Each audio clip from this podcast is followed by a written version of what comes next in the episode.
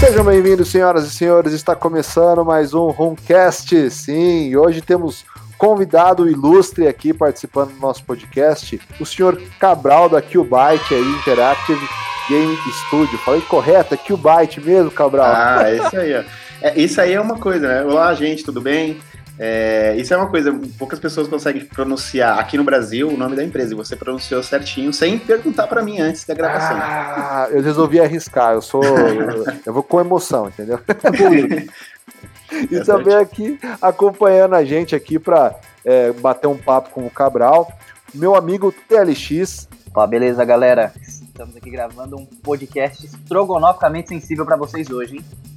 Eu diria inoxidável, ou seja, brilhante. Ele acertou, não acredito, ele acertou. É porque você falou a primeira, a primeira parte, cara, senão eu não Ai, teria acertado tá bom, essa né? frase. Ah, beleza. Estrogonófica. E também o nosso caro amigo Pedro Derble. E aí, pessoal, estamos juntos mais uma vez para esse episódio especial. Muito bom, galera. Apresentar um pouquinho do Cabral aqui, figura aí muito bacana, aí sempre teve um relacionamento muito legal com a gente aqui, já é, fez parceria com a gente para sortear jogo aqui com, com, a gente aqui do podcast.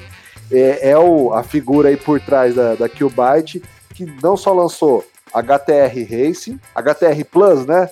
Isso, HTR Plus. HTR Plus.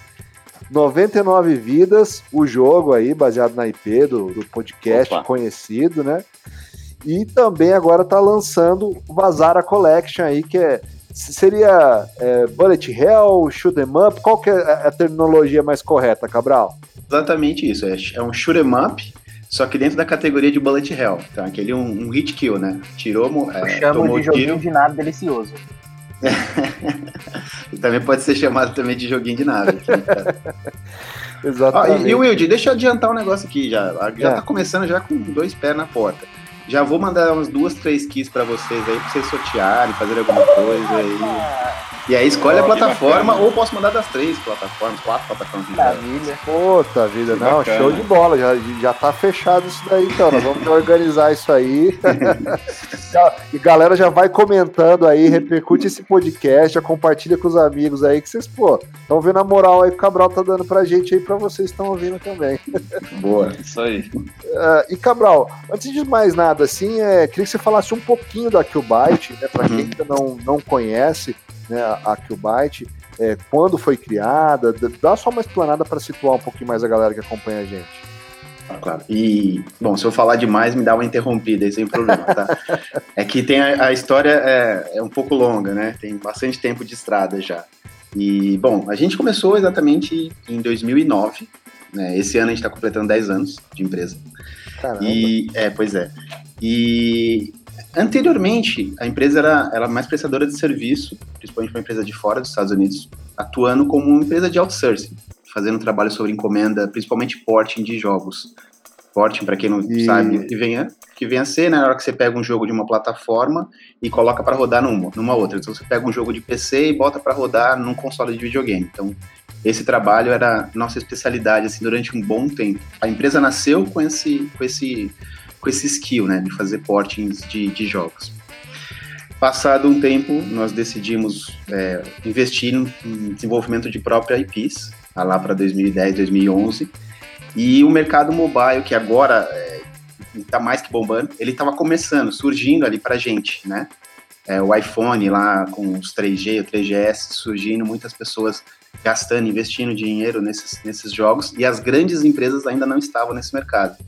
Então a gente viu uma oportunidade, né, de entrar nesse mercado e decidiu, vamos colocar dinheiro do nosso bolso aqui e vamos desenvolver também os nossos jogos. Em paralelo, a gente vai fazendo os potes, fazendo os trabalhos sobre encomenda para as empresas de fora, mas também vamos investindo no, em jogos proprietários. E aí vamos ver o que, que, vai acontecer. E o nosso primeiro jogo foi justamente o, o HTR, o, o, o Tech Racing, que agora lançou uma versão, lançou pouco tempo atrás aí para PS Vita, o PlayStation, é, PlayStation ainda não, mas é, PS Vita, o HTR Plus. E esse foi o nosso primeiro jogo, lançado lá em 2010. E, e, cara, a gente deu muita sorte, porque o, o estilo do gameplay, cara, pra quem não sabe qual é o jogo, é, é, um autorama, aqui no Brasil a gente conhece como autorama, né? Que é aquele. Você tem um acelerador, você controla a aceleração do, do carrinho pra não sair nas curvas. E casou muito bem com o mobile.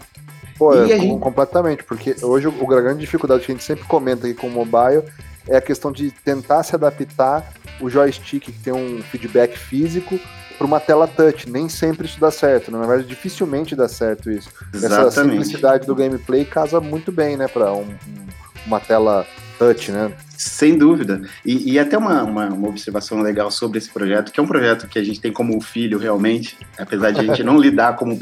A gente não lida nossos jogos como filho, porque parece uma coisa muito pessoal ali, tem que lidar como produto. Mas no caso da HTR é um caso um pouco especial, porque a empresa foi formada por três pessoas que se conheceram numa faculdade, uma pós-graduação, e o nosso trabalho de conclusão de curso foi justamente o HTR uma versão Caramba. da HTR. E depois, posteriormente, quatro anos depois, ele virou o produto realmente lançado para o mobile. Então a gente deu muita sorte no HTR, que a gente entrou no mercado no momento certo, é, com estilo de gameplay que casou com a, com a plataforma, e, e, a gente ganhou um pouco de dinheiro com a HTR, assim, eu diria na ordem de alguns milhões, tá bom? e, Caramba! É, não, o HTR pra gente foi um, um um, produto que, assim, nós demos muita sorte, porque foi o primeiro e logo, logo no primeiro a gente é, atingiu um mercado que a gente não esperava atingir.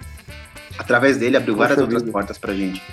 E, e, bom, com isso a gente foi é, criando mais é, avesso a risco. Vamos investir mais, vamos colocar, tentar fazer mais jogos mobile. E, e deu certo pra caramba pra gente. Depois a gente é, lançou outros, outros jogos assim com pegada para mobile mesmo, todos jogos mobile, só que a gente tentava começando a fazer algo um pouquinho diferente, tentando evoluir um pouco mais graficamente, mecânicas tal.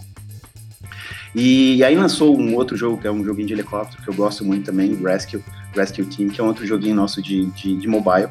E a galera gostou bastante. Obviamente não fez todo o sucesso que o HTR havia feito pra gente, mas ele também fez um, um certo sucesso pra gente na época. Durante então, pelo menos 3, 4 anos, a empresa ficou andando fazendo os próprios IPs e terceirizando, é, fazendo trabalho sob encomenda, principalmente para empresas na Europa, empresas é, leste europeu, algumas dos Estados Unidos, mas tentando mesclar as coisas assim. Ah, é, isso, me... é isso, é uma Pode coisa falar. que eu queria perguntar para você, Cabral. Com relação à, questão hoje do mercado nacional, é, tem que ter essa, esse mix assim de, de de serviços que vocês fazem. Hoje em dia, para quem trabalha com é, produção independente no Brasil, tem que ter essa diversidade. Você não pode ser focado, não, só vou trabalhar meus próprios produtos. Tem que ter outras, outras coisas que você faz ali relacionado também, como você falou, os portes e tudo, para manter uma, uma, uma, rentabilidade, uma empresa saudável nesse segmento, assim? Depende muito. Tem algumas empresas que estão dando certo, é, aqui em São Paulo mesmo, estou falando de São Paulo, eles deram muito certo e, cara, hoje estão faturando na ordem de milhões, assim, e tá com a equipe de 200, 300 pessoas já. Você tá brincando, cara? Não, não tô. Isso, isso é surreal pra mim, assim, no Brasil, cara. Não, não, não, não é. é então, eu vou, eu, vou, eu vou partir do pressuposto, então, que vocês não conhecem tanto o mercado nacional, tá? Mas sim, eu interrompi sim. alguém, não, não sei. Sou eu, o TLX. É, até para aproveitar, né, que você comentou, é, eu recentemente comecei a fazer um curso de game design.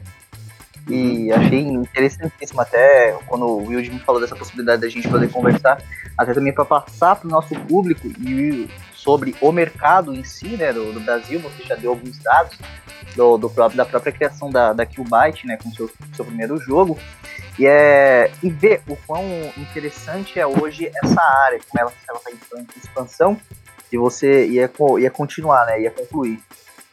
Então, assim, o mercado nacional, apesar de ter evoluído bastante, e até o Will comentou aí de, de tentar fazer mix, tem muita empresa que sobrevive através, assim, eu digo sobrevive porque ainda a receita não é o suficiente para a empresa expandir e crescer exponencialmente. Então, ela tenta lidar ali com a prestação de serviço e investindo nos próprios IPs.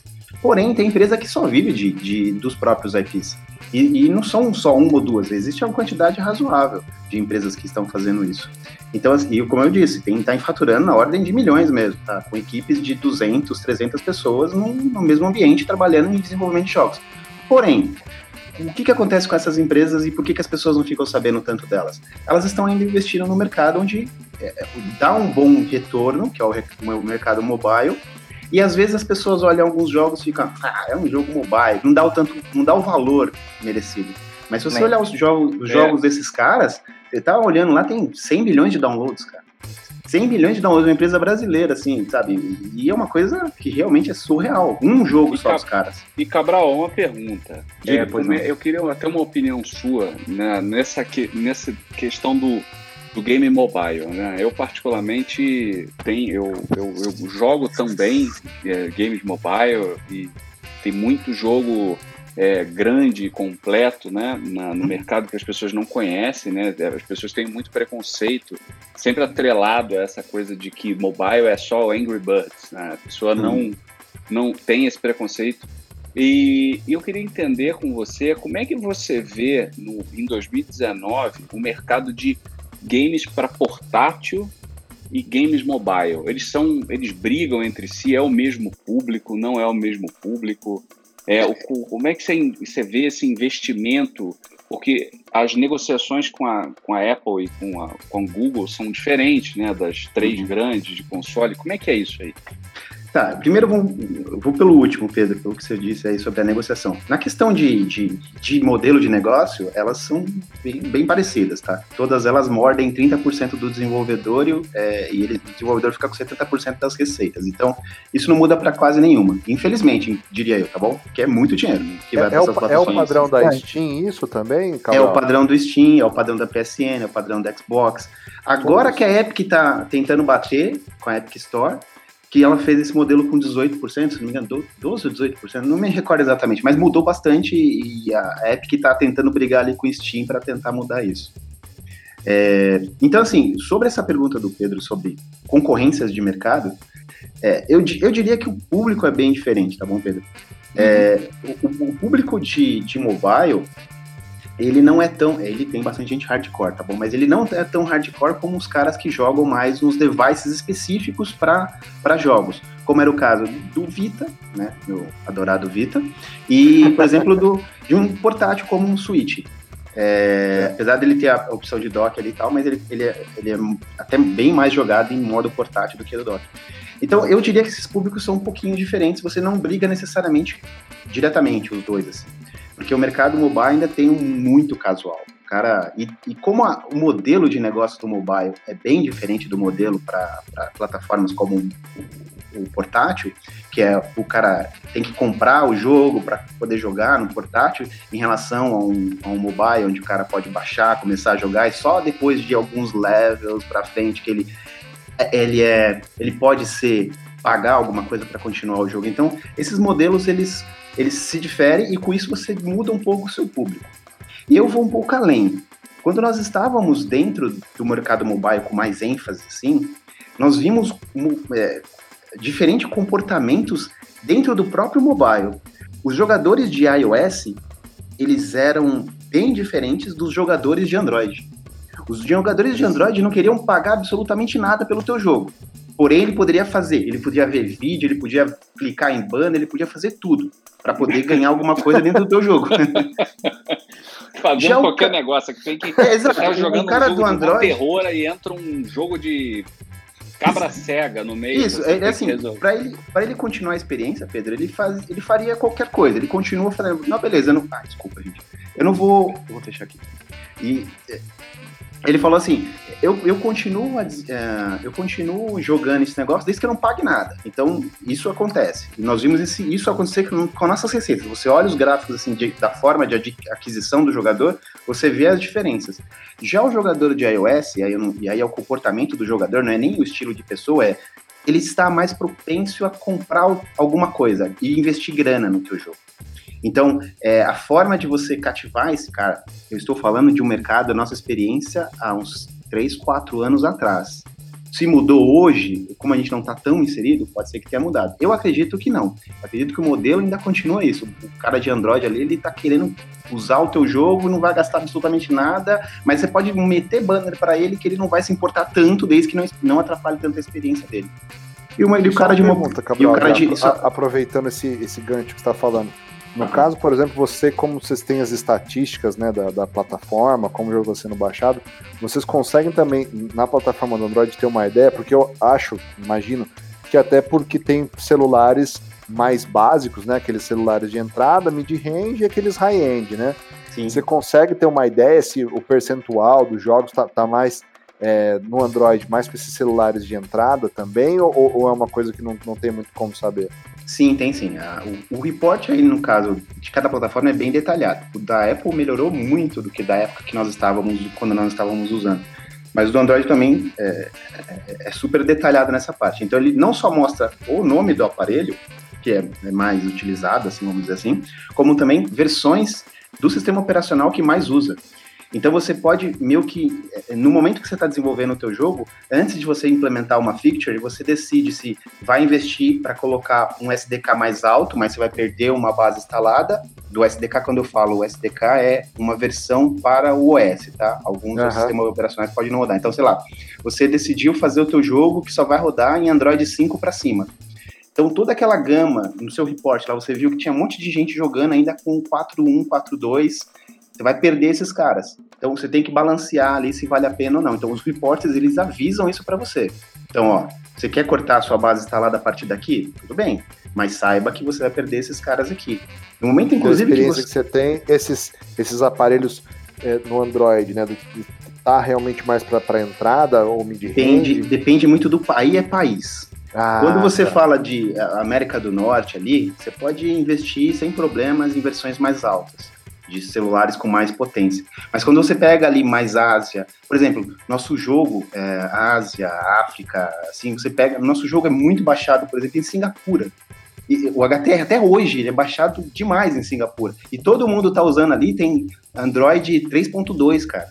Você tem uma ideia, assim. É, esse 3.2, cara, você não encontra nenhum device. Então, se você pensa assim, ah, vou ignorar todos esses caras, você perde um bom mercado. Então, você tem que tomar a decisão não tão pela, não tanto pela qualidade do jogo, mas talvez pela quantas pessoas você vai conseguir atingir, né?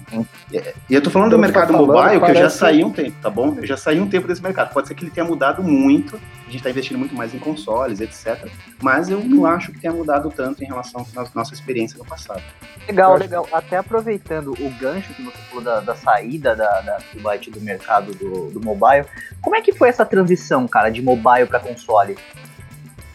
Uma boa, boa pergunta. É, como e aí, felizmente, porque nós crescemos fazendo porte, nós iniciamos a empresa fazendo porte, nós já sabíamos o que esperar nos consoles. Porque o nosso primeiro, primeiro trabalho que foi feito aqui foi portar jogo para Wii. Pegar jogo de PC para rodar em Wii. Caramba, então, nós, que, nós... que jogos. Você pode falar algum jogo? Sim, sim, sim, posso. Eram jogos mais educativos, talvez vocês conheçam. É, ele foi, foi muito vendido, inclusive. É uma franquia chamada Reader Rabbit. Depois, se você digitar aí no Google, conheço, aí você vai. Conheço, conheço. Então, é, é, é educativo, é um jogo para criança mesmo, que você vai desde o do primário, pré-escola, até segundo grau. E assim, nos Estados Unidos ele, é, ele, é, é, é, ele essa franquia na verdade é bem conhecida, assim, é de 89 praticamente, acho que é isso. E então lá fez bastante sucesso. E nosso primeiro projeto foi esse cara, foi pegar um, esse jogo que rodava no PC e portar ele para rodar no Wii. E então nós sabíamos como funcionava, já tinha um pouco já calejado para console. Então a transição não foi tão complicada lá do, do, do mobile para o console. O que facilitou bastante, cara, hoje, quando nós fazíamos não tinha, são as engines. Hoje uma engine está super acessível, como uma Unity ou uma Real, você consegue fazer essas transições assim de uma maneira bem mais tranquila. Não é, não é também é só dar um Ctrl S ali e salvar para outra plataforma, tá bom? O famoso é Ctrl Alt Jesus, né? Isso, isso. E assim, eles vendem a engine com essa ideia, né? Mas não é bem isso que acontece. Você tem um trabalho para ser feito para cada plataforma. Então, no caso específico da, da Qbyte, é, como nós usamos atualmente Unity e Unreal, as duas engines que nós usamos aqui. Nós temos uma interna, mas foi para alguns projetos nossos, mas principalmente Unity e Unreal. Então, para cada projeto você tem algumas peculiaridades ali que tem que ser feita, adaptação de controle, a forma de controle do save do jogo, como funciona para console é um pouquinho diferente em relação ao mobile. E é, é que agora também o mobile também está fazendo save na nuvem, todo mundo está fazendo save na nuvem, então tá meio que o jeito é, a forma é a mesma, só o jeito de fazer que muda.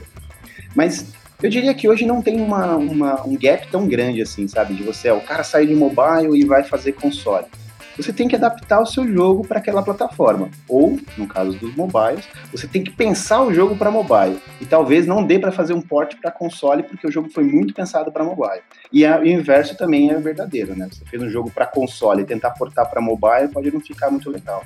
E a gente vê isso, é, Cabral, que, por exemplo, tem um. Vou pegar aqui de exemplo um jogo que eu, que eu gosto muito de jogar no Vita, por sinal aqui somos a maioria aqui amante do console também. Quem não gosta do Vita é a é, Sony tem alguma coisa. Exatamente. É, só ela. Exatamente, cara. E aí, cara, tem um jogo que, que, eu, que eu reparei isso, né? Que eu, que eu jogo chamado Dungeon Hunter, né? Que você deve conhecer, obviamente. Sim. Uhum. Que, que a versão do Vita é a versão de console, versão completa. E a versão atual, outro dia eu baixei. Falei, ah, Dungeon Hunter 5, vou jogar no iPad aqui, no, com, com o Nimbus, né? Com o meu controle e tal.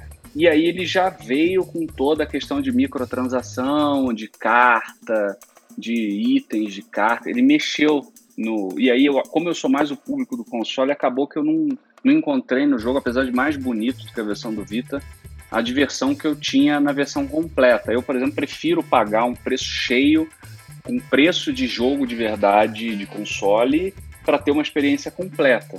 Né, né? Entendeu? É, então, é o que eu tô falando, é o público é um pouquinho diferente. Ele realmente. É, você até tá provando o que eu havia falado atrás, né? Exatamente. Que é, que é, o cara quer ter uma experiência completa. Então ele paga pelo jogo e não quer mais ser interferido. A única experiência, ele quer ter a experiência dentro do jogo. No mobile, o cara pode, é, sei lá, parar em algum momento para ver um vídeo, para poder ganhar uma moedinha, para poder investir. Então, muda um pouco a forma de, do cara jogar, né? A relação do jogador com o game, né? Do, do... E não é menosprezar, tá bom? Os jogos mobile que fazem isso e fazem muito bem ganham muito dinheiro, cara. Assim, se a, se a métrica é como ganhar dinheiro, os caras mandam muito bem. Tá? Não, não pensa só porque o cara tá fazendo algum mobile ali, tá fazendo alguma coisa que tá ganhando dinheiro de forma diferente, é, tem que menosprezar o trabalho dos caras. Não, muito pelo contrário, tem que valorizar. Inclusive valorizar o trabalho de empresas brasileiras que estão dando muito bem nessa área. E assim, o que você falou, os dados que você tem, Cabral, corroboram com o Pedro, porque ele é usuário de iPhone.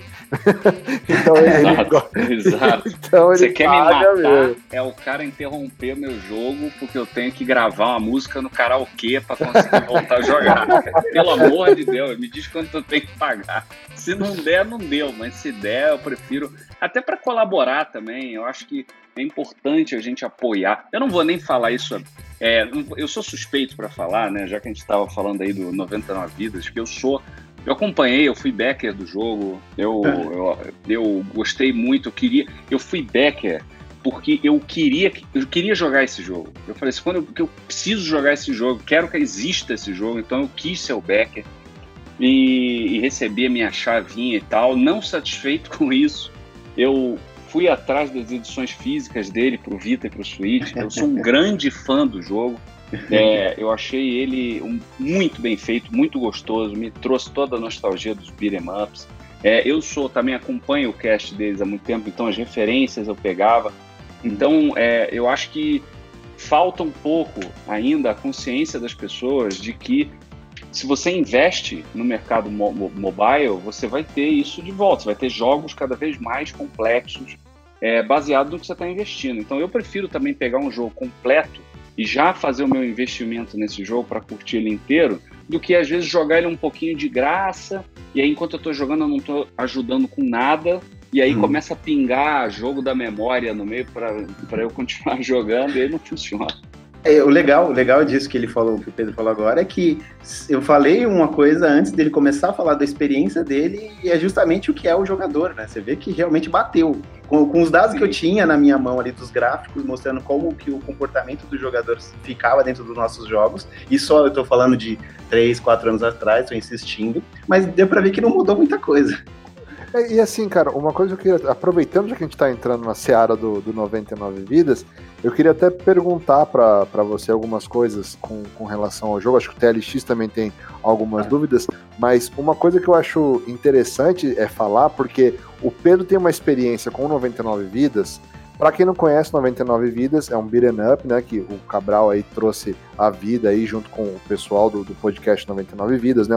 Usando a, a propriedade intelectual dos caras. E ele é um beat'em up naquela pegada dos jogos que a gente jogava, é, como Streets of Rage, né? Tem alguns elementos diferentes ali, né? Como um pouco de RPG, ali tem umas pitadas, alguns um, uns sabores próprios que vocês criaram. Mas eu acho muito legal, até pela experiência de jogo, que, por exemplo, o TLX também sempre acompanhou a galera do 99 Vidas.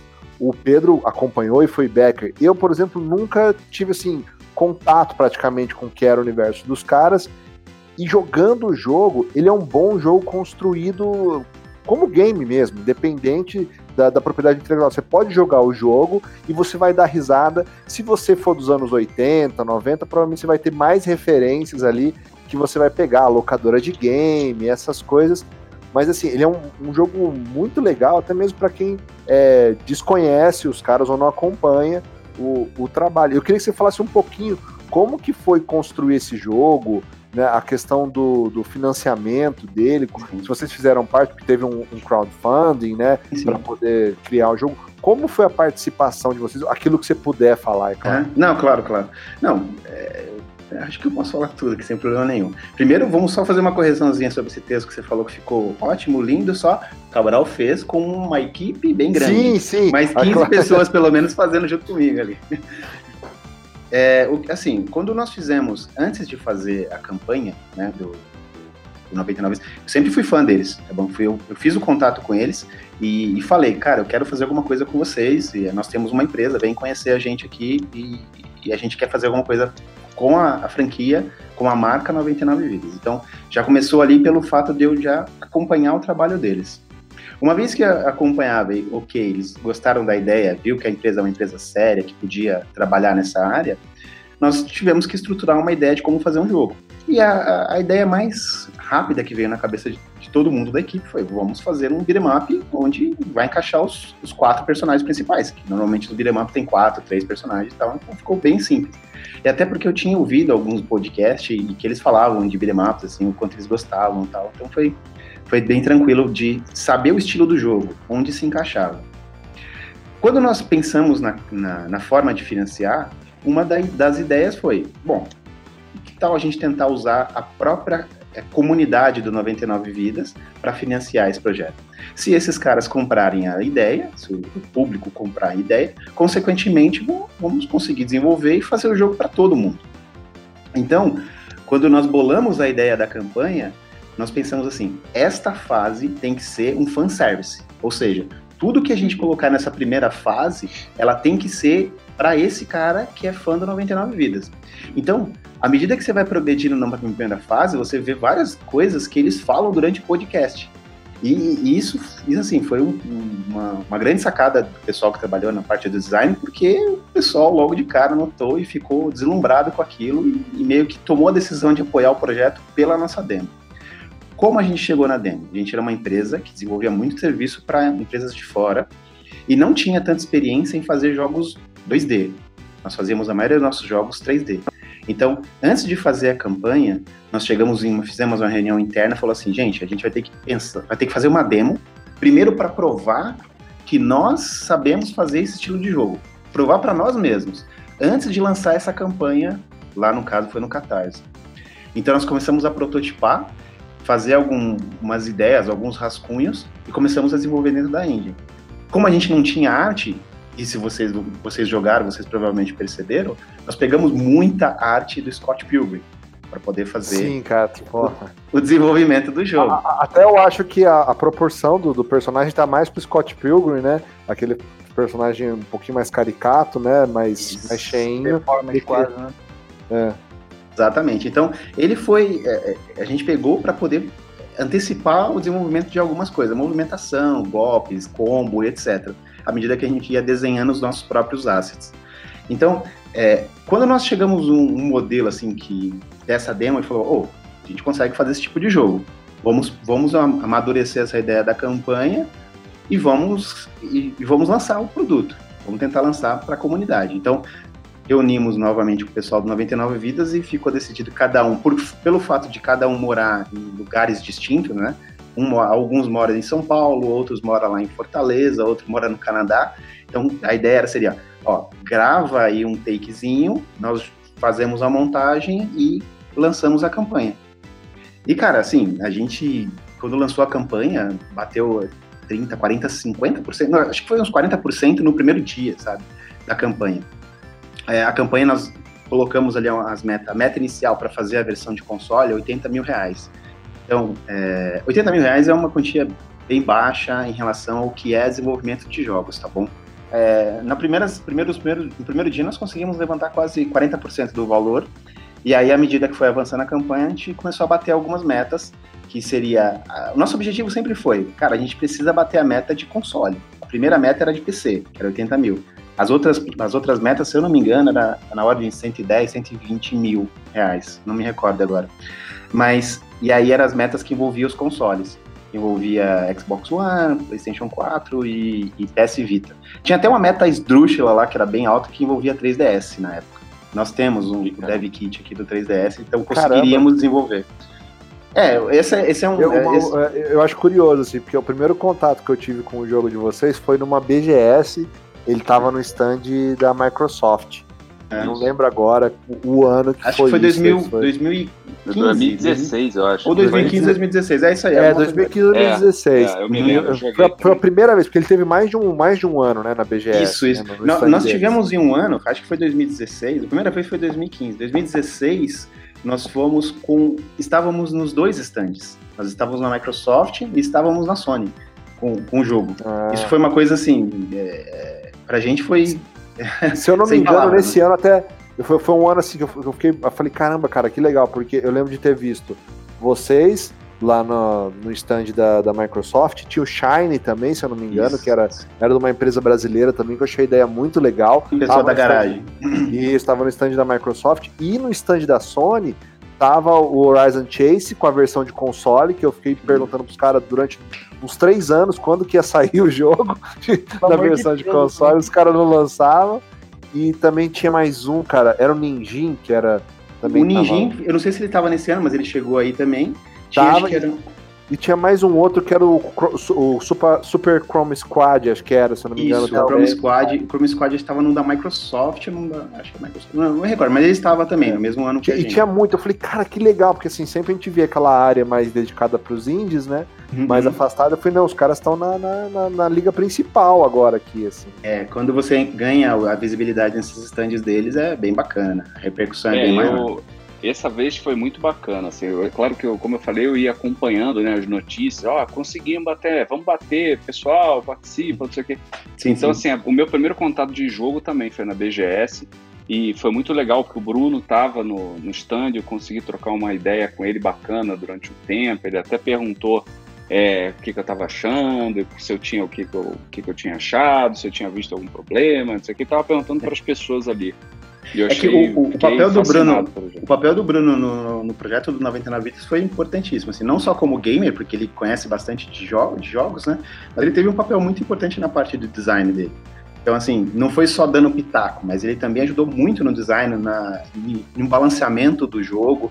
Tanto que até depois, quando nós lançamos as versões para os outros consoles, como a última versão que nós lançamos foi para o Switch, ele ainda estava trabalhando em balanceamento, fazendo mais balanceamento, tentando deixar o jogo ainda mais é, gostoso de jogar de acordo com esses feedbacks que, você, que ele é, vinha recebendo. Que eu tava até comentando, quando eu vi o, o jogo na, no stand da Microsoft, eu falei, mano, ó, ligou hard nessa porra aqui, porque tá foda, não tô conseguindo. Aquele, aquele argentino safado me dando carrinho toda hora. Eu falei assim, aí deixa, deixa, Aí, deixa aí depois, uma... quando eu peguei a versão finalizada, assim, é, você vê mesmo essa questão do balanceamento. Eu achei. Então, que... tem uma questão, tem uma questão importante aí pro evento que nós somos sacanas também. Nós sabíamos que ah, estávamos. nós sabíamos que. nós sabíamos que o jogo ia pro... nós sabíamos que o jogo iria para um evento e que precisaria rodar a fila. E o cara não podia ficar muito tempo jogando. Então falou: vamos deixar o jogo um pouquinho mais difícil que o normal, porque aí o cara morre rápido e já vem outro cara jogar, e sabe, faz a fila andar. Então, a gente sabia que o jogo não poderia ser lançado daquele jeito, estava bem difícil. E ninguém conseguia Menos terminar mal, a demo. Eu, eu achei que vocês tinham tentado fazer um Dark Souls de beat'em up, né? Aí é o TLX ia gostar mais ainda do jogo. Porra! É a velha tática do. do vender a ficha do fliperama, tá ligado? Isso, boa, boa, é verdade, verdade. Então, mas é, é, então, na verdade é porque a demo, a demo ali pro evento precisava ser uma coisa, um, um playthrough rápido, assim, o cara tem que jogar e deixar um outro jogar, a não ser que ele tenha experiência. Tinha gente que voltava várias vezes assim, acabava tendo, conseguindo terminar a demo depois de aprender um pouquinho algumas manhas. Mas, voltando então para a campanha, uma vez que, que a gente começou, conseguiu o financiamento da versão do PC, nós já startamos os trabalhos, assim, não precisou esperar terminar a última, é, a última, o último dia da campanha para poder pensar em como fazer o jogo. Então a gente já estava ali, já, olha, gente, já bateu a meta aqui, vamos começar a trabalhar e começou a produção ali mesmo, ali, meados, final de 2015 ali, é 2015, 2014, 2015. E, e cara, assim, o 99 Vidas, para que o Byte é uma experiência de 2D que a gente não tinha tanto, é uma experiência em pixel art que nós não tínhamos nenhuma, foi uma experiência de jogos online que nós também não tínhamos. Assim, nosso jogo, você pode até ter dificuldade de achar a gente online no jogo mas ele tem suporte até quatro pessoas online, jogando via PSN, via Xbox Live, ou até mesmo Não, no Switch. Eu, eu, cheguei a jogar no Vita, né? Ele tem o, o, modo online no Vita, eu cheguei a jogar ele online, fazer conquistas lá, marcar jogatina com a galera do grupo do Playstation. Cara, assim, lá. foi um desafio, Legal. foi um desafio enorme pra gente fazer esse jogo online. É, com uma equipe pequena, etc., e funcionando em todas as plataformas, inclusive no PlayStation 3 que a gente não fala muito, mas ele roda. O PlayStation 3 foi a única a das versões que eu tenho foi a única que eu acabei não jogando. Joguei no 4 e no Vita. A gente conseguiu ainda pegar o final da vida ali do PlayStation 3 e lançar para ele. Então, é, no, no, ponto de vista de técnico desenvolvimento, o 99 Vidas ele foi uma coisa assim é, ímpar pra gente. A gente pegou experiência em tudo na parte de desenvolvimento. Desde a parte de multiplayer local, multiplayer online, fazer a parte, a parte de saving na nuvem, achievements e etc. Então, assim, foi uma experiência como empresa muito boa. Aí você pergunta para mim, Cabral, hoje você desenvolveria outro jogo online? Eu falaria para você, não, não desenvolveria. Por quê? Por... um pequeno pesadelo ali. É porque foi, cara, assim, a gente quase dobrou o tempo de tempo de desenvolvimento e o custo do desenvolvimento por conta do online. E no ah, fim das contas, e no fim das contas não justifica tanto você colocar esse modo online. Não é por conta dele que você vai, no caso de um jogo pequeno igual o nosso, tá bom? Uhum. Não é por conta dele que você vai ganhar mais jogadores. É, então, é, às vezes as pessoas olham para um jogo indie e falam assim, pô, esse jogo poderia ter online. Mas, cara, a, a dificuldade para manter objetos sincronizados, tudo funcionando, não compensa financeiramente para você ter de volta aquilo ali. Assim, 99 vidas pra gente foi um sucesso, tá bom? Não só de desenvolvimento, mas é, de, de retorno financeiro também. Pra gente foi muito bom. Mas essa feature eu, eu tiraria. Não, não investiria nela. E para quem quer entender isso melhor, o próprio Scott, Scott Pilgrim não tinha, né? Durante muito tempo, né? Depois lançou uma DLC e ele é, foi desenvolvido pela Ubisoft, né? Se eu não me engano, na época que era uma, a IP, né? Do, do Scott Pilgrim. Pra... É, é, ele é naquele jeito lá que a Ubisoft faz bastante, assim, uma equipe menor para fazer projetos mais é. É, artísticos. Como Valiant Heart, Charlie Light, Então, assim. E só uma pergunta, Cabral. O, ah, o, o 99 Vidas foi desenvolvido em Unity também ou não? Isso, ele também foi desenvolvido em Unity. E aí é, tem algumas coisas que, que é interessante falar. Talvez desenvolvimento, como tem gente que está ouvindo aqui, talvez vai querer fazer, trabalhar na área de desenvolvimento. Quando nós estávamos desenvolvendo, quando nós estávamos desenvolvendo o jogo, ele a, a, a, é, são players, tá bom? Para cada plataforma ele tem um negócio chamado player. Então tem, tem um player para PlayStation 4, tem um player para Vita, tem um player para PlayStation 13 e Xbox. O player de Xbox estava muito bugado. E, principalmente, a ferramenta que nós usávamos para fazer o online ainda não era certificada pela Microsoft. Praticamente os caras, é, toda ferramenta que você usa para desenvolver para aquela plataforma, ela tem que ser certificada pela plataforma que não vai dar problema, não vai dar bug, etc. Os caras estavam passando pelo processo de certificação junto com o nosso jogo. Nosso jogo foi meio uma cobaia desses caras que desenvolveram a plataforma, é, vamos pensar, uma framework. A framework nada mais é do que um conjunto de ferramentas para te ajudar a fazer alguma coisa acontecer, fazer o, o jogo acontecer. Então, esta framework da parte online para Xbox estava em desenvolvimento. A gente não sabia na época, tá? Depois que eles falaram para gente, estava em desenvolvimento. Então, vários problemas que nós enfrentamos tudo para os caras, da, no, caso do, da Microsoft, para essa ferramenta que nós estávamos usando, era novidade, porque eles estavam passando junto com a gente. E até por isso que demorou muito mais a versão de Xbox para ser lançada. Porque os caras estavam com problemas também. Perguntar, Cabral, uma um pergunta, é também uma pergunta do que dê para responder, né? A gente claro, nunca claro. sabe. Mas assim, como é que é, entre a Sony, Microsoft e Nintendo, elas têm, como é que é essa questão de exigências, de regras? Elas meio que são as mesmas ou uma é mais exigente que a outra? Como é que funciona essa negociação com elas? Não, tem tem tem os problemas, assim, não é não é trivial, não. Eles têm é, não se falam realmente, eles querem assim, olha, se você vai fazer alguma coisa, eu quero que eu tenha uma feature X e o jogo do que na, no concorrente, ele chama de concorrente. O jogo do concorrente não pode ter. Eu tenho, eu tenho que ter algum privilégio.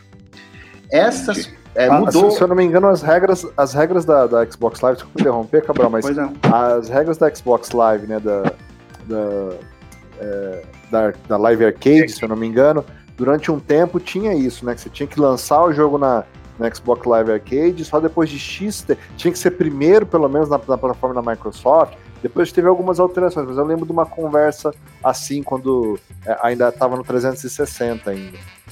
Não, é, durante o início do Xbox One, do nosso desenvolvimento, quando você. Você não, você não pode chegar e simplesmente.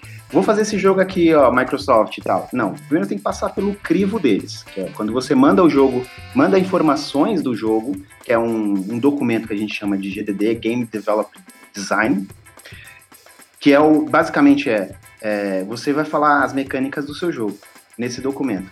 A partir deste documento, eles, eles, eles tomam a, a, a eles aprovam ou desaprovam o estilo do jogo que você está fazendo. No momento da que você submete, você fala: esse jogo é exclusivo da minha plataforma. Ah, esse jogo ele tem features específicos para minha plataforma. Para que isso? Para que eles possam já é, meio que entender como é que vai ser o jogo e poder dar alguma espécie de vantagem durante o marketing do jogo lá para frente e etc. Hoje não está tão restritivo isso, tá bom? Eles não ficam pegando tanto assim. Mas no passado nós tínhamos mais restrições. Ainda tem. Ainda existe essa restrição, ainda. É, se vocês veem pelas notícias do, na questão do online, por exemplo, aí, que um jogo não pode jogar online com o outro, sim, o cara tá na PSN não pode jogar na Xbox Live, que, que tecnicamente, tecnicamente não tem problema nenhum. Tecnicamente, eu estava uhum. aqui. Durante o desenvolvimento do 99 Vidas, tinha quatro jogadores. Um estava jogando no Vita, o outro estava jogando no Play 4, outro no Xbox, outro no PC. Na mesma ah. session, na mesma sessão. Caramba! Então, assim, não tinha problema, tecnicamente falando. Todo mundo trafega ali a informação e consegue receber os dados e fazer a sincronia dos objetos, fazer a sincronia das coisas funcionarem no jogo. A questão é, os caras não querem que um é, acesse, a, entre aspas, aqui, tá? A rede do outro, a questão dos usuários, é, fazer autenticação tal. Então eles proíbem essa questão, mas tecnicamente não teria problema nenhum um cara jogar em plataforma diferente. Não teria problema. A questão é negócio. É negócio, exatamente. E deixa eu te perguntar uma coisa, já que a gente tá nesse viés falando um pouco das empresas.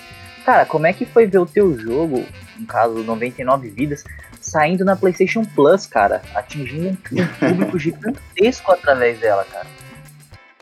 Cara, isso foi surreal, velho. Isso, sinceramente, assim, quando você. Nesse caso, tá bom? Neste caso, a, ter a feature do online fez toda a diferença. Neste caso. Porque aí, quando você atinge um público. Cara, assim, ó, eu posso até falar que isso aqui não tá aberto em nenhum lugar, eu não sei nem porquê escondendo, mas no primeiro dia, assim, foram quase 2 milhões de downloads. Caralho! É assim, Caraca, é, é, é, é, uma coisa absurda. Aí você entrava, eu, eu ficava besta assim, né? Que eu entrava lá no lobby do jogo, do, do online, tinha zilhões de salas criadas em jogo, e eu acompanhando aquele fluxo de pessoas jogando, cara, era uma coisa absurda, assim. Neste caso, a feature do online fez toda a diferença pro jogo. Mas é aí que tá um jogo indie não vai atingir, assim, infelizmente, um jogo indie não vai atingir esse público tão grande assim. Pode pegar algum. Uma, pode... uma circunstância, né? Isso. De, de ter, colaborou, vocês terem a, a feature. Uh, e, e, outra coisa, como é que se. É, não sei, tem aqueles acordos de, de confidencialidade, mas não sei o que você pode falar, como que se dá esse convite? Quem é que vem lá? Então, é. É, é o Casirai chegou na sua casa. antes, antes, fosse, antes fosse uma coisa assim, né? Antes fosse que. Ah, eu quero que o meu jogo entre na Plus. Não, não é bem assim que funciona. Assim. Então, pra gente, resumindo sobre a experiência, foi fantástica. Plus, não só pra gente, pra provavelmente todo jogo que entra na Plus é uma experiência única pro desenvolvedor, né? Você, muitas pessoas... Rocket League, o Rocket, é, Rocket League, League. Que, que, o diga, né? acho que foi o que foi o Rocket League, por, é o que é, na verdade, porque o jogo já tem suporte, mas muito por conta de cair na Plus e, meus, zilhões de pessoas, assim como aconteceu com vocês, né? Exatamente. Né? É, a questão do Rocket League é que ele veio com muito conteúdo sendo atualizado com mais vezes e tal, e isso é importantíssimo, né? Então, é, Obviamente eu não posso falar como funciona a negociação, isso não ah, precisa. Mas assim, eles não, eles não são. É uma coisa que funciona assim, vem deles. Então é um contato ah, vindo tá. deles, eles selecionam a equipe interna deles lá, seleciona o tipo de jogo que vai se encaixar, etc. É, o nosso jogo entrou, ele entrou pela plataforma PS Vita mais um ponto positivo para o PS Vita. Como ele era cross-platform, ou seja, o cara podia jogar pelo PlayStation 3, PlayStation 4 e PS Vita, ele acabou entrando nas outras plataformas também. Mas nós fomos convidados para ser o jogo do Vita. E aí, com o Dylan Moody acabou entrando. falando, não trairás o Vita e o Vita não te trairá. Eu tô falando de vocês aí, ó. Pequeno notável. Exatamente. Ele tá então, assim, tirando o pó do PS Vita dele agora, que de remorso que ele tá ali agora.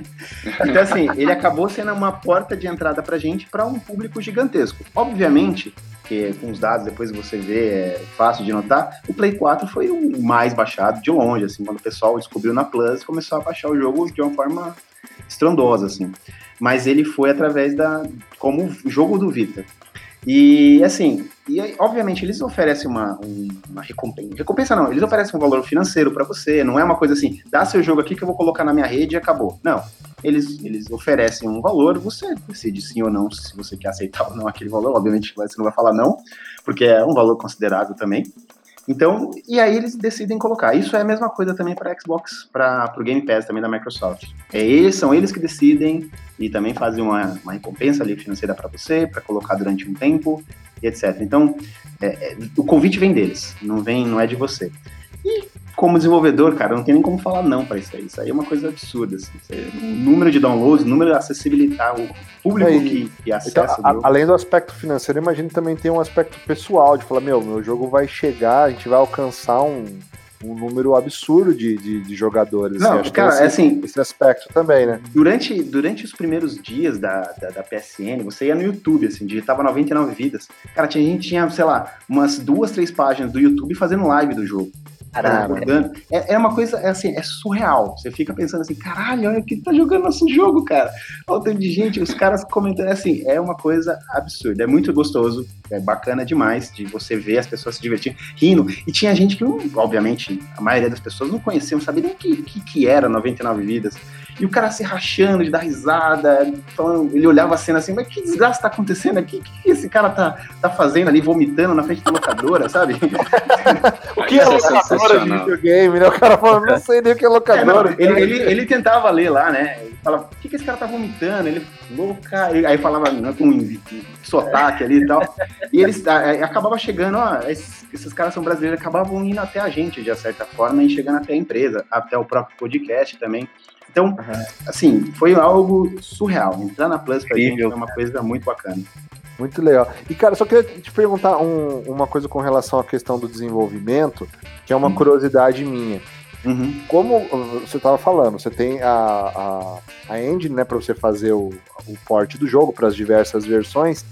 Eu não sei nem se você pode falar isso, mas na minha cabeça eu achava que quando você vai desenvolver uma plataforma, você teria um dev kit dos caras, como que é isso? Tem isso? Da, é, existe mesmo o dev kit para você? Ou libera, como é o caso do Xbox, se eu não me engano, para ter uma função de desenvolvedor que você pode isso, utilizar? Sim, sim, vamos lá. Então, pra, apesar de eu ter falado, tem cada plataforma tem um player dentro da Unity, né? Primeiro, você só acessa esses players os, é, se você for licenciado pela plataforma. Então, a parte de software já vai ser restrita também. Você tem que acessar ah. a rede dos caras específico, é um, um, um site lá que ele ele contempla a, as documentações da plataforma e etc. E também tem as coisas da engine que você está usando, Então é uma coisa mais restrita, não vai estar na internet lá para você baixar em qualquer lugar. Não, é uma coisa mais restrita ali. Para cada plataforma tem a, a, sua. E você precisa dos hardwares também, que são os dev kits que você mencionou. O, a Microsoft ela tem uma peculiaridade que você consegue no, no, no hardware de retail, no, no hardware que você compra na loja, você consegue habilitar esse modo desenvolvedor. Só que é um modo meio que limitado, você não tem acesso completo ao hardware. Então, o seu jogo ele pode ter alguns probleminhas de desempenho porque ele está rodando sobre alguma, algumas camadas. Então, é, você ainda não consegue usar todos os recursos do console desta forma. Agora, com o hardware específico de DevKit, você tem acesso completo ao hardware. Desde um menu de debug, onde você pode depurar o seu jogo, você pode acompanhar o que está acontecendo de problemas, etc., até coisas mais é, nível de internet, de, de checar se os achievements foram, foram habilitados, o save está salvando direitinho na nuvem, etc. Então, existe o hardware específico, que são os DevKits.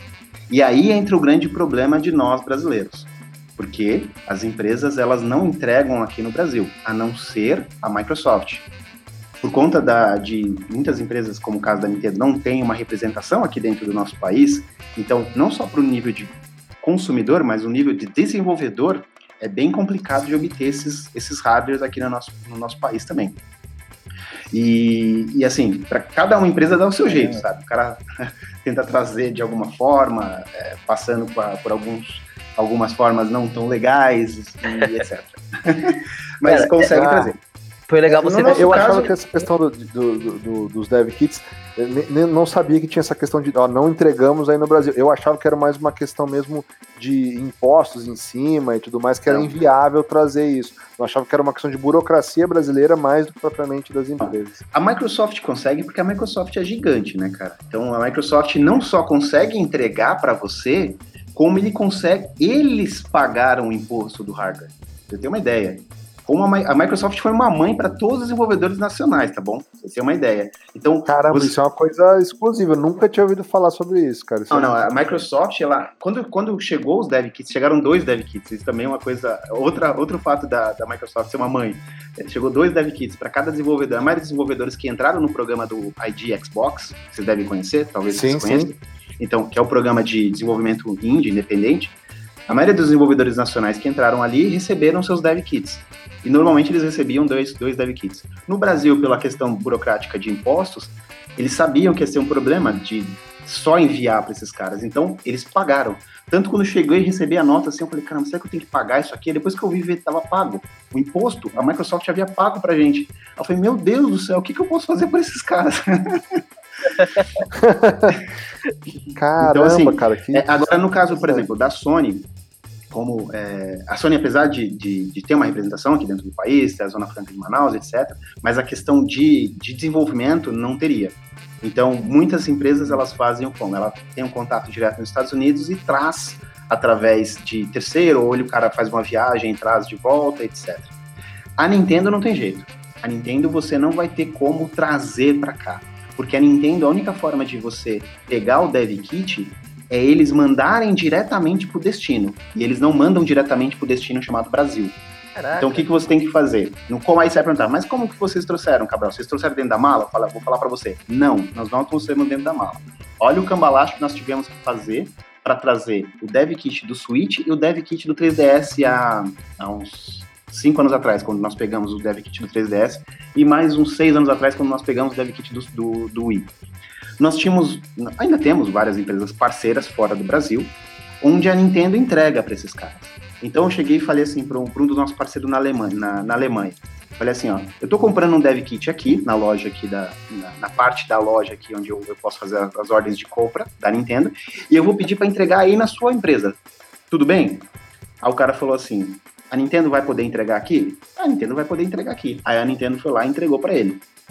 Aí eu avisei para a Nintendo, eu falei, Nintendo, estou comprando esse hardware aqui do Brasil, porque eu sei que vocês não entregam aqui no Brasil, eu quero que vocês entreguem na empresa parceira X aqui. A empresa parceira, ela, ela é licenciada pela sua plataforma, detalhe importante. Não é qualquer empresa, tem que ser uma empresa licenciada sim, sim, pela é a empresa do meu tio lá, não, tem que ser, não, tem que ser uma empresa parceiro que... da Nintendo. Exato, então essa empresa desenvolvia jogos, ela publica jogos e ela licenciada pela Nintendo. E aí a Nintendo enviou para eles. E aí os caras enviam para gente através de FedEx, é, alguma, alguma empresa de correspondência. E obviamente, quando entra no Brasil, o que, que acontece? Oh, puxa. Exatamente. Então nós compramos dois dev kits, dois, dois, dois hardwares do Switch. E compramos, na verdade, quatro quando chegou no país. Caralho. Que é bom. É, então, assim, é complicado, é um custo alto para uma empresa quando você está falando uma empresa pequena, uma empresa ainda que, é, apesar de dar 10 anos no mercado, é um mercado super complicado e é difícil de trazer os hardwares, então fica um custo elevado. Não é tão simples de, de trazer esses hardwares para cá, no caso da Nintendo e no caso também da, da própria Sony. A Sony ainda tá, dá uma liberdade do tipo, ó, faz o seguinte, vocês estão vindo para cá pro Brasil, pro, os Estados Unidos para esse evento, eu vou levar no evento para vocês aqui e vocês levam para o Brasil. Já a Nintendo não tem essa conversa. A Nintendo você tem que comprar e levar. E o destino final desse hardware tem que ser uma empresa licenciada onde eu posso entregar. Não é o caso do Brasil. E, e Cabral, e você acredita que esse, essa questão do, dos dev kits seja é, uma questão impactante na dificuldade de se fazer um jogo aqui dentro do país, ou tem mais algumas outras coisas aliadas é, que também são significativas, por exemplo, a questão financeira ou a questão até criativa? É, é, eu acho que é independente de plataforma, né? É, obviamente você quer lançar seus jogos em mais plataformas possíveis para você maximizar o seu resultado, o seu, seu retorno. Porém, eu ainda acho que a gente ainda está aprendendo muito a fazer jogos, tá? Tem muita empresa boa fazendo dinheiro e tal, mas no, no geral, assim, você vê algumas empresas tentando algo diferente, algumas empresas ali naquela zona de conforto, fazendo os jogos, nada contra, eu vou falar agora aqui, ó, nada contra jogos pixel art, eu adoro, tem os jogos, vários jogos, só que você vê que o cara encontrou ali uma zona de conforto, ele quer continuar fazendo porque ele sabe que ali tá dando resultado. Tudo bem, não tem problema. Só que eu gosto de empresas que tentam é, eu fiz aquele jogo, ele deu certo, mas e se eu fizer um outro estilo? E se eu for pro 3D? E se eu for pro VR? Se eu for pra um, sei lá, o raio que parta? Eu gosto de empresas que tentam coisas diferentes e saem daquela zona de conforto. Então, existe isso alguma... Isso é muito comum, né, Cabral?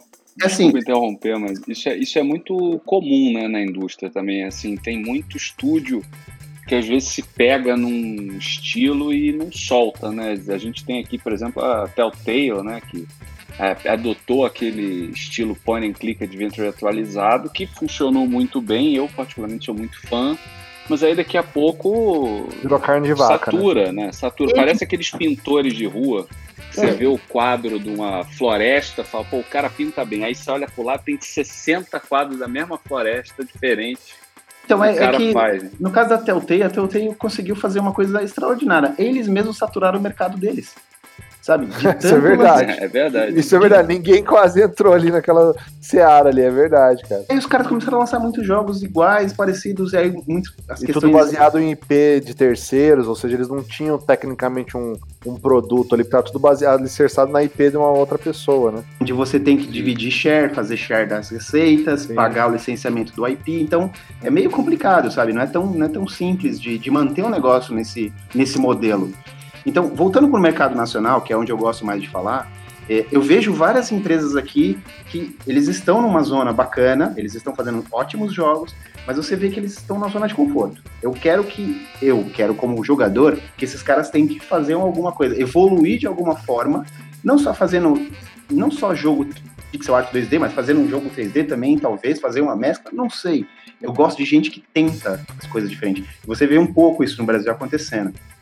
Se você for. É assim, Cabral, você acha que nesse, nesse momento aqui, assim, eu não, não conheço tanto o mercado. É óbvio você está tramitando entre várias empresas no Brasil, tem os parceiros, tem as pessoas que você conhece, né, da, da sua área, mas é, a minha visão como jogador, quem, quem desconhece completamente né, o, o, o mercado, né, como ele funciona, as empresas aqui no Brasil, mas me parece assim que não sei se é talvez pela exposição maior nos consoles, jogo chegando no Switch, é, jogo chegando no, no, PS4, no Xbox, que é, um, é assim, um dos momentos mais vibrantes que eu tô vendo, assim, da indústria brasileira. Tem essa questão que você falou, que acaba tendo uma banalização, eu acho, do pixel art, que depois muita gente acaba, ah, joguinho de pixel art, eu hoje ouço tá esse comentário, eu falo, cara, isso é super legal, mas eu entendo a, a razão da pessoa reclamar, porque às vezes tá um pouco, tá saturando um pouco, mas você acha que pelo menos assim, nessa questão de tá pipocando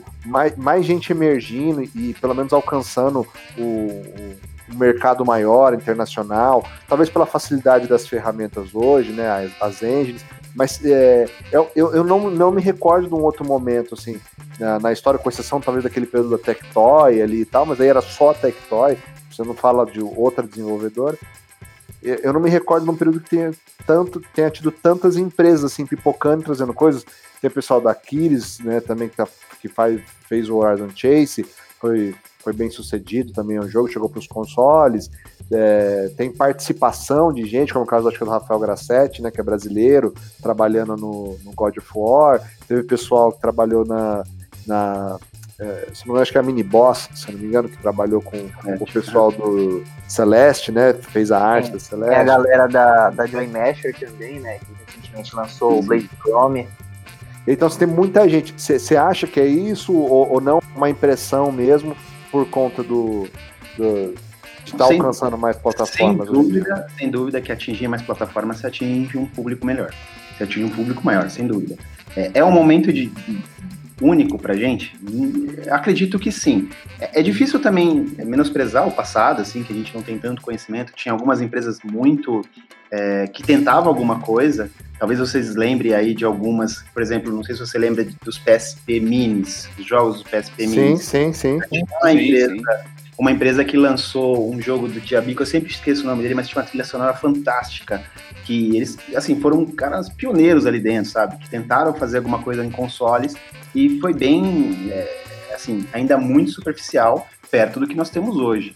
Então, hoje, por mais que você tenha um desenvolvedor que não tenha os consoles, ele consegue chegar até uma publisher, bater na porta da publisher, a publisher de fora do Brasil e falar: eu quero levar seus jogos para outros consoles. E aí eu tenho, aí a publisher fala: eu tenho estrutura para levar para console, você não precisa se importar, é, se preocupar com o porte, porque eu vou fazer para você, que é muito do que acontece com, a, com, algumas empresas, inclusive com as duas que vocês acabaram de citar, muito disso acontece, que é a Behold e a, e a Joy Mesh.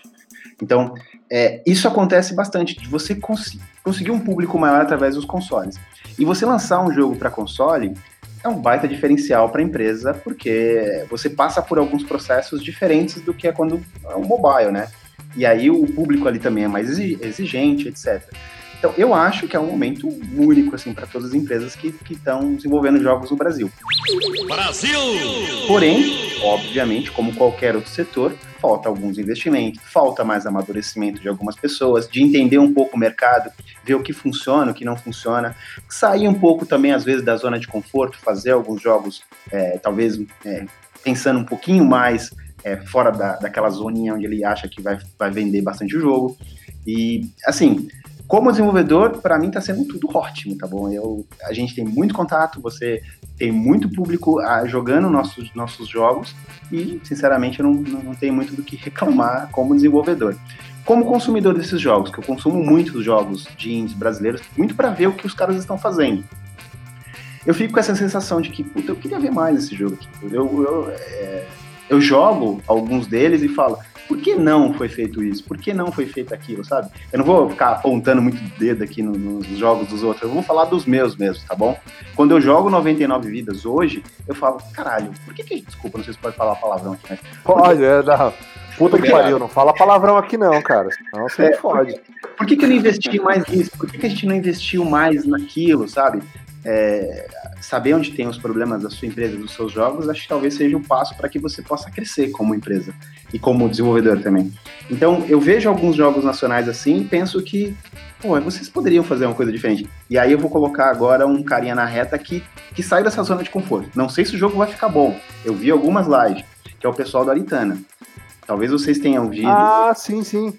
E a pena, eu esqueci agora, saiu para Xbox e tal. Exatamente, eles fizeram um jogo side-scrolling, plataforma, etc. Essa é a versão 1 do Aritana. Agora eles estão investindo no Aritana 2, que está para ser lançado, acho que vai ser lançado mês que vem, se eu não me engano, no Xbox primeiro. Eles fizeram um jogo de mundo aberto. Você viu que eles saíram um pouquinho daquela zona de conforto deles e, e tentou fazer um jogo de mundo aberto. Se vai dar certo ou não, só o tempo vai falar. Só o tempo, o resultado que tem aquele jogo vai falar melhor. Mas eu gostei dessa iniciativa deles, sabe?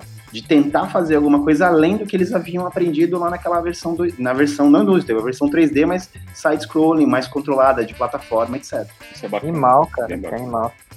Cabral, eu queria fazer duas perguntinhas aqui, até pra gente poder terminar o podcast, até pra você poder descansar, né, cara? Aqui. Olha, só, é, pra contextualizar, o Cabral ainda tá no escritório ainda, ficou só pra poder gravar com a gente. É. Aí eu ficaria aqui mais umas três horas fácil, ah, fácil, ouvindo, que eu tô achando mó barato. Tem dúvidas de quando eu jogava Master System ainda, que estão sendo tiradas hoje. Não, assim, ó, eu não tenho problema com o horário, tá bom? Fique tranquilo aí. Eu vou pegar um Uber aqui e vou pra minha casa tranquilo. Fique tranquilo. Coloca na conta da Playroom aqui que a gente vai. eu tô dando key pra vocês ainda, né? Puta que pariu. A gente segura o cara, não paga o Uber, ganha aqui do jogo. É isso aí, gente. Boa, tá, prestígio. Legal, cara. Foi legal que no começo do cast você comentou, né, sobre que a, o nascimento da Killbyte partiu do, do, do, grupo, né, de estudos de vocês, né? Vocês estudavam juntos. Uhum. E desculpa perguntar, qual é a tua formação? O ciência da computação. Da computação, né? E assim, as duas perguntas que eu tenho, elas estão voltadas mais para a questão dos estudos, assim, até puxando a sardinha para o lado, porque eu também quero saber. É, cara, claro. quais as dicas que você deixa pra galera que quer seguir a carreira, seja de game designer ou da, da parte visual? Aí essa dica é meio que padrão quando as pessoas me perguntam sobre isso, sabe? Você não precisa necessariamente de é, nada contra a faculdade, estar dentro de uma faculdade, estudar, tal, etc. Hoje tem muito material disponível para a pessoa tentar fazer algo sozinho. Tem engines grátis, tem vários cursos grátis na internet, o cara pode tentar se virar. Eu sei que é difícil ser autodidata para algumas pessoas. Então, a minha dica que eu dou é: tente fazer algo, mas comece pequeno, sabe? Não vai querer fazer o GTA, não é assim que funciona. Vai fazer, nem que seja um Pong, veja as dificuldades que vão ser de fazer um Pong, de fazer ou alguma coisa, um jogo plataforma, um side-scrolling da vida, e vai evoluindo aos poucos procure a área que você gosta e se especialize um pouco mais dentro dela.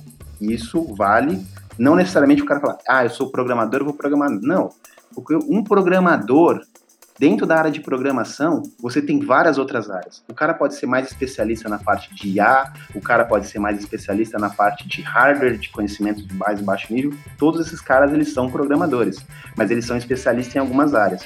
Ou o cara pode gostar mais da parte de design e aí ele ficar escrevendo os roteiros, criando mecânicas para o jogo.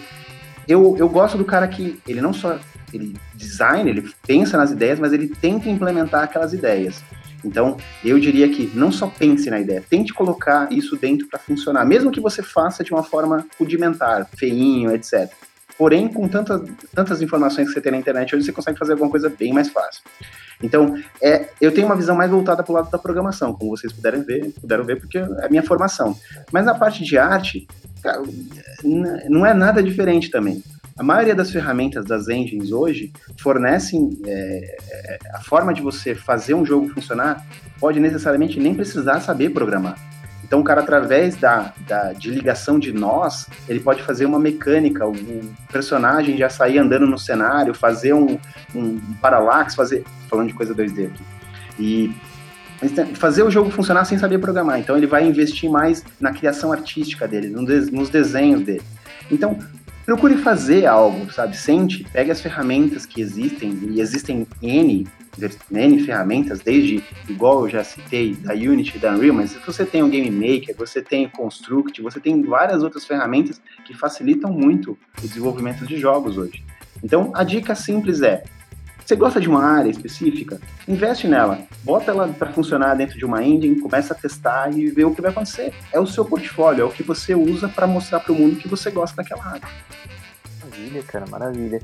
E para finalizar, cara, é uma pergunta bem mais no, na questão pessoal, é, cara, vivendo o que você já viveu, cara, todo esse seu tempo de carreira, é, hum. se você tivesse a oportunidade de voltar lá no comecinho para refazer alguma coisa na sua trajetória, você faria isso ou, ou, ou não? O, que eu, o caminho que eu trilhei até agora é o que tá sendo perfeito para mim.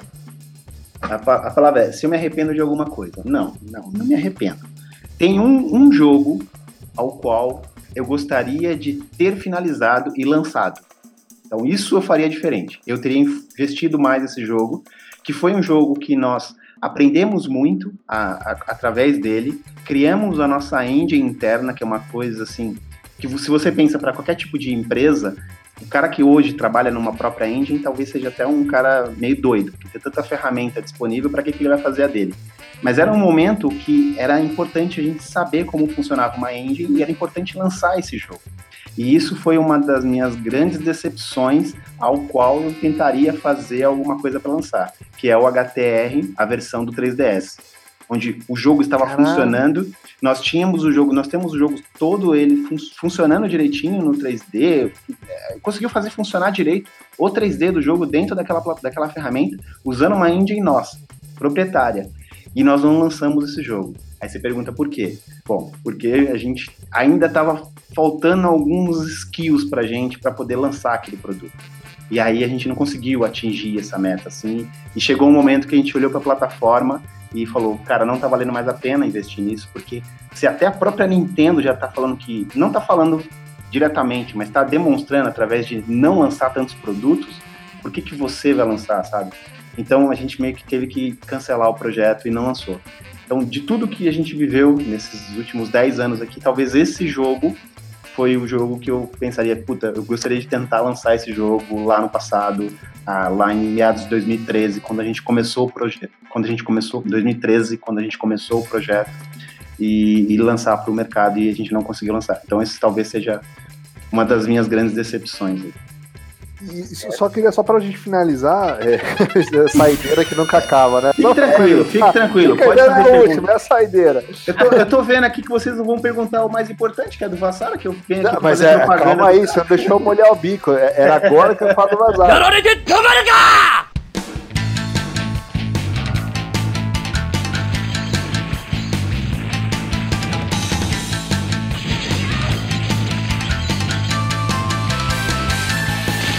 Porque acabou de passar agora, nós estamos gravando no dia 1 de agosto, né? Agora dia 28, foi dia 28 ou 27, Cabral? O, o lançou a versão física, né? Isso, 27. Para alguns países 27, outros países dia 28. Lançou a, a versão física, né, em, em, mídia física, assim como já tinha acontecido com o 99 Vidas, uhum. né? E foi o pessoal da Strictly. Strictly. eu tenho dificuldade. Strictly Limited Games, né? Strictly é Limited Games, isso. É, como que foi, como que é a experiência, né, de ver, eu sei que você já tinha lançado um jogo para o Wii, que você tinha a mídia física, mas uma propriedade é, de, que é, pertence a vocês, né, no caso do, do Vazar, Vazar agora você vai explicar um pouquinho, sim, mas sim. o 99 Vidas também, né, vocês produziram, criaram o jogo do zero, da, da IP ser de terceiros, como que é ver esse, esse resultado sendo materializado mesmo em mídia física, tem um, um gostinho a mais. E também para você falar um pouquinho do Vazara, que a gente pode, galera que é, tá, tá, aguardando aí o jogo sair, eu, eu tomando conhecimento, o que, que pode esperar mais do, do jogo aí? Sim, sim. Bom, primeiro vamos. Vassara, né? Vamos falar do, do produto em si como, como um todo. É, é, eu acho que na, foi um grande achado. A gente conseguir falar com esses caras no Japão, uma empresa que não está operando, e eles e a gente conseguir a licença do produto. É, pra vocês terem uma ideia, foram mais de quase dois anos de negociação, de idas e vindas de informação, é, e eu falando com uma pessoa que, será que é realmente o dono da empresa? Porque vai saber, se, porque eu fazia call depois com o cara, mas podia ser qualquer um, vai saber se era realmente o dono, o proprietário daquela empresa. Então, eu, a gente contratou uma empresa para investigar os caras lá, para um detetivezinho, para poder investigar, os caras existem, esse cara realmente está aqui e tal. Então, é, foi uma coisa diferente para gente, para conseguir a licença dessa, dessa da, da, da IP. Mas uma vez que a gente conseguiu, a gente começou a ter as ideias para poder bolar o produto e algumas delas, das ideias, era tentar fazer algo como, como por exemplo, foi feito no, no R-Type. Não sei se vocês jogaram a versão mais nova da R-Type, onde você consegue fazer a transição entre o modo 2D e o modo 3D ali, assim, sim, na mesma sessão. Sim, sim, eu, eu, vi vídeos, não joguei, mas eu cheguei a ver. Que o Wonder Boy faz isso também hoje, uma versão recente do Wonder Boy que foi lançada. É? É o Wonder sim, Boy? Sim. É o Wonder Boy. Exatamente. É, Wonder Boy, é. Exato. Então a gente pensou em fazer isso no, no, no Bazara, só que pelo estilo do gameplay, nessa transição o cara podia morrer, porque como ele é um bullet hell, qualquer tiro te mata, então a gente pensou, puta, mas se na transição o cara vai tomar um tiro, ele vai ficar chateado, frustrado, etc. A gente decidiu não fazer esse modo de jogo e, e pensou em outras formas de agradar o público, não só levar os clássicos, as versões, duas versões do jogo que foi lançado em 2000 e 2001, mas também fazer alguma coisa diferente, que foi o modo 3D que nós chamamos de Timeless, que é basicamente é assim, é, o jogo ele tem uma história cada uma das suas, das suas versões tem um início, meio e fim, mas esse modo 3D que nós, fiz, nós bolamos, que o pessoal bolou aqui, eu achei que foi uma sacada sensacional, onde eles pegaram os dois jogos e fizeram uma mescla do gameplay.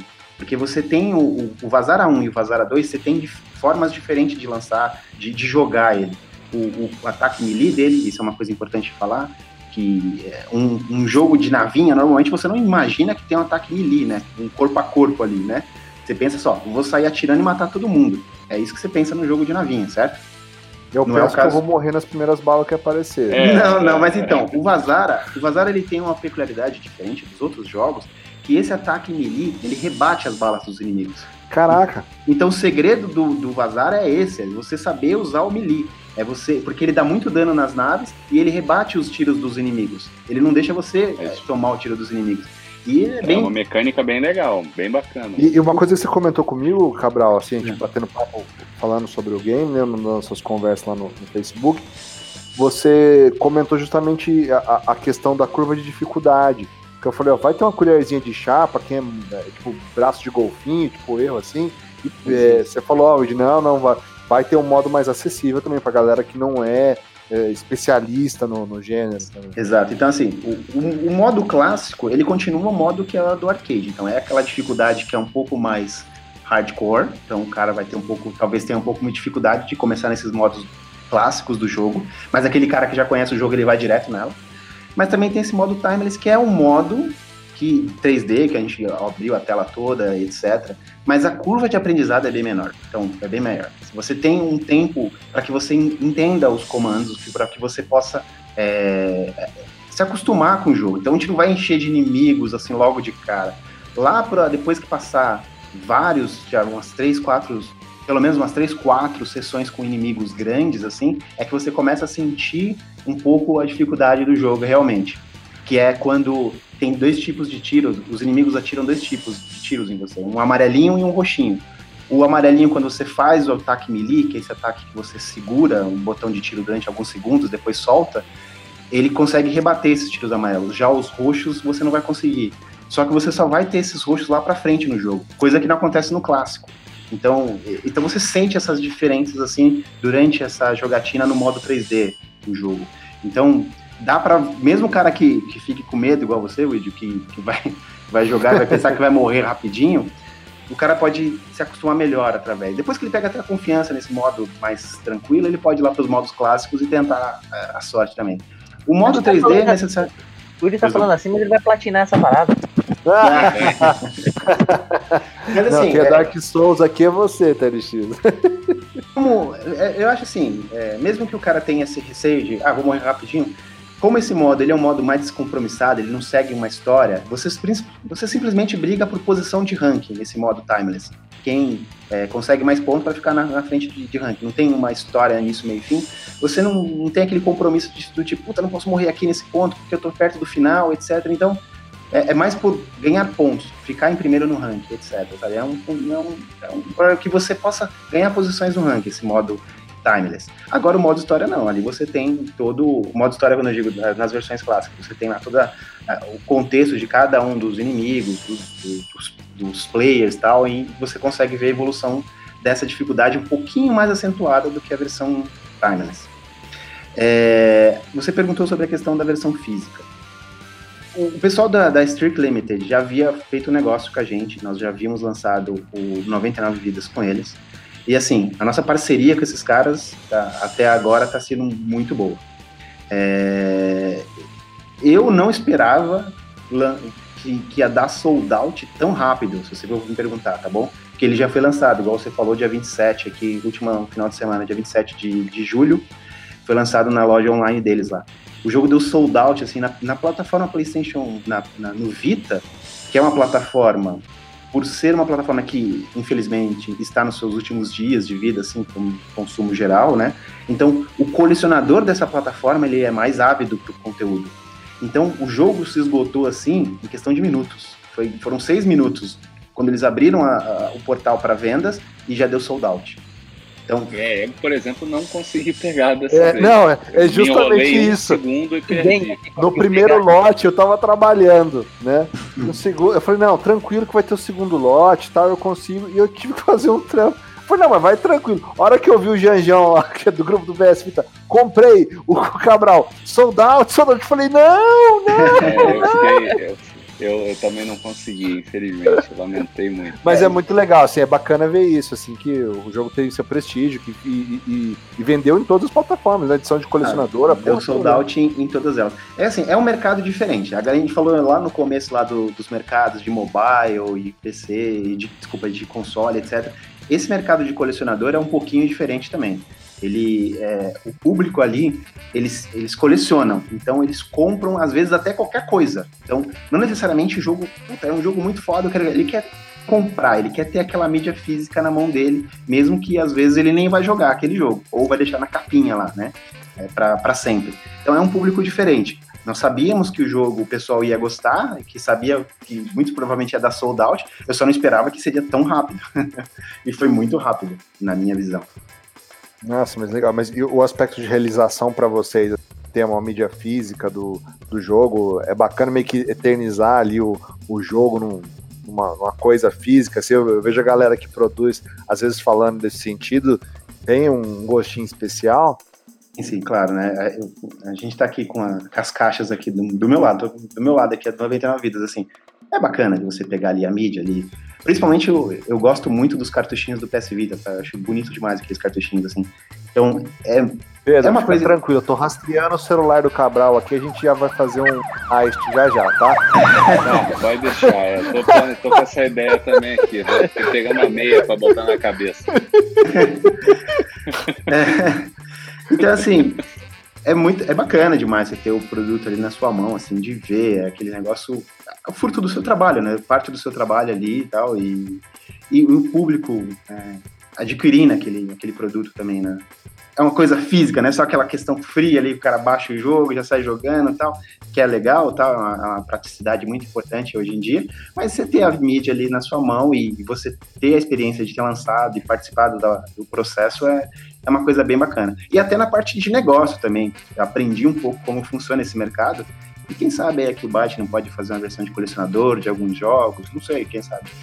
Que bacana, cara. Não, muito legal isso aí. Porque eu, eu falo sempre, eu, eu e o Pedro, até o TLX também, né? é, com relação à questão do, dos jogos em mídia física, é uma parada que a gente cria um apreço muito grande, porque principalmente é, teve todo o lado positivo de incluir mais gente desenvolvendo, né, as plataformas digitais, né, a Live Arcade, PSN e tudo mais.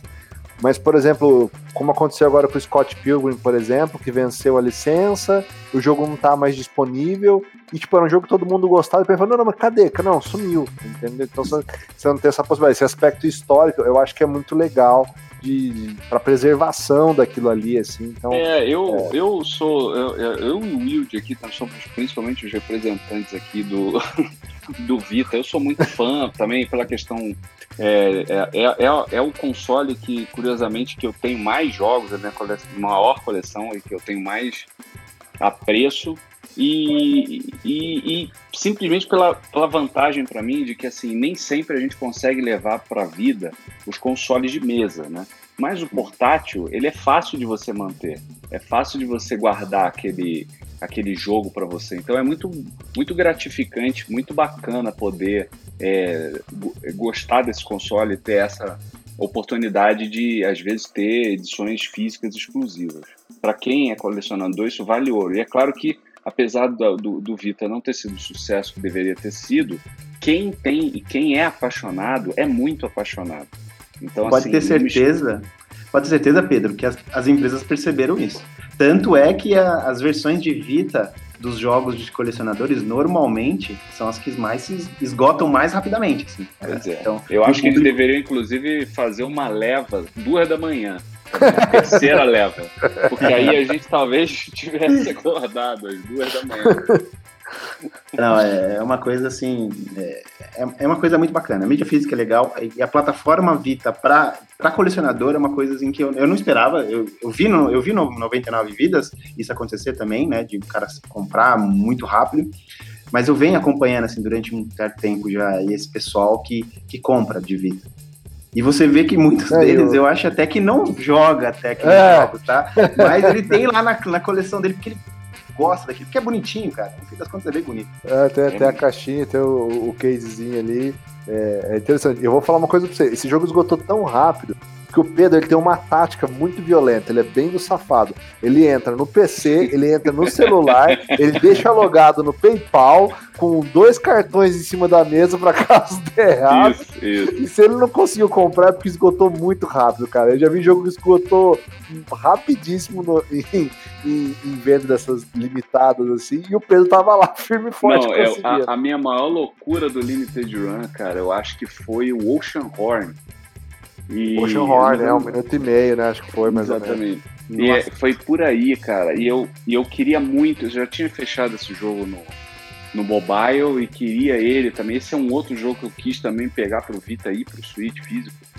E, e foi uma loucura, porque eu falei, esse jogo eu preciso. Aí eu realmente, eu liguei o, o PC com a mão direita, o celular com a mão esquerda, eu falei, vamos apostar corrida para ver quem ganha. Porque eu fiquei com medo de eu não conseguir. Aí o celular ganhou, eu acabei conseguindo fazer a compra por ele. mas é, é, mas é isso aí. Cabral, te agradeço demais aí pela, pela participação. É, o que precisar para a gente ajudar na, na promoção do, do Vazara, você, por favor, dá um alô para a gente. É, a gente vai ficar muito feliz. Lembrando a vocês aí, deixem seus comentários aí, ó. Fiquem de olho, eu vou deixar já o link aí pra gente poder fazer o sorteio da, da, das keys. Vou deixar já instruções no, no post para vocês poderem participar. Mas enfim, muito obrigado aí pela, pela participação, pela paciência de conversar com a gente aí, Cabral. Imagina, eu tô sempre à disposição e para falar da Qbyte, cara, eu fico 50 horas, não tem problema, cara, porque é uma empresa que eu, que eu curto muito, eu é, ajudei a fundar a empresa, né? Então é, é natural eu, eu, gostar de falar disso, mas quando você vê na cena ali o bebê, sabe, lá, lá em 2009 até hoje, então assim, é muito simples, fácil para mim falar sobre algo que eu gosto muito, que é desenvolvimento de jogos, claro. falar de jogos, falar da indústria, falar de, de mercado em si, então eu, eu que, que, que, agradeço a oportunidade de estar aqui conversando com vocês, já, de ter esse canal de falar não só dos nossos produtos, mas falar do mercado como um todo mesmo. Sim, não, você gosta, você gosta de falar da Qbyte e a gente também gosta de falar da Qbyte. Então, sempre que for possível, vai ser um prazer enorme. Foi muito bacana. Obrigado mesmo. Deixar, já, tem, já tem um outro projeto aí com a Visco já, já tá em desenvolvimento. Pode ficar tranquilo, a gente volta aqui. Ah, então já tá convidado já para retornar já, né? Isso, isso aí. Maravilha. Despeço aí, meus amigos TLX e Pedro. Muito obrigado pela audiência, nossos queridos ouvintes aí. Cara, aproveitem, comentem muito nesse podcast, cara, que pra, pra gente aqui da Playroom tá sendo uma honra gravar com o Cabral, cara, e trazer um podcast tão legal para vocês. Eu tô maravilhado aqui com esse podcast, então eu gostaria de ter a colaboração de vocês, de muitos comentários aí pra gente poder debater mais um, um pouco sobre o mercado de games aí, saindo é, do podcast. E quem sabe aí um dia que o Byte não faz um jogo aí da Play 1 também, né? Então vamos lá. é isso aí, o TLX tem que mirar nas, é, como que é? Tem que mirar na lua. Se você errar, pelo menos você tá no meio das estrelas. É isso aí, cara. Eu gosto de gente ambiciosa assim, cara. Falou, Pedro. Muito legal, gente. Obrigado, obrigado, Cabral, aí pela, pela participação super esclarecedora, super bacana ouvir de um profissional é, as dicas, a, visão do mercado, essas curiosidades. Tenho certeza que nós e os ouvintes também adoraram e anotaram tudo, né? Igual o TLX, tá tudo anotado aí, né, é isso aí, galera. Valeu aí. Até o próximo episódio. Valeu.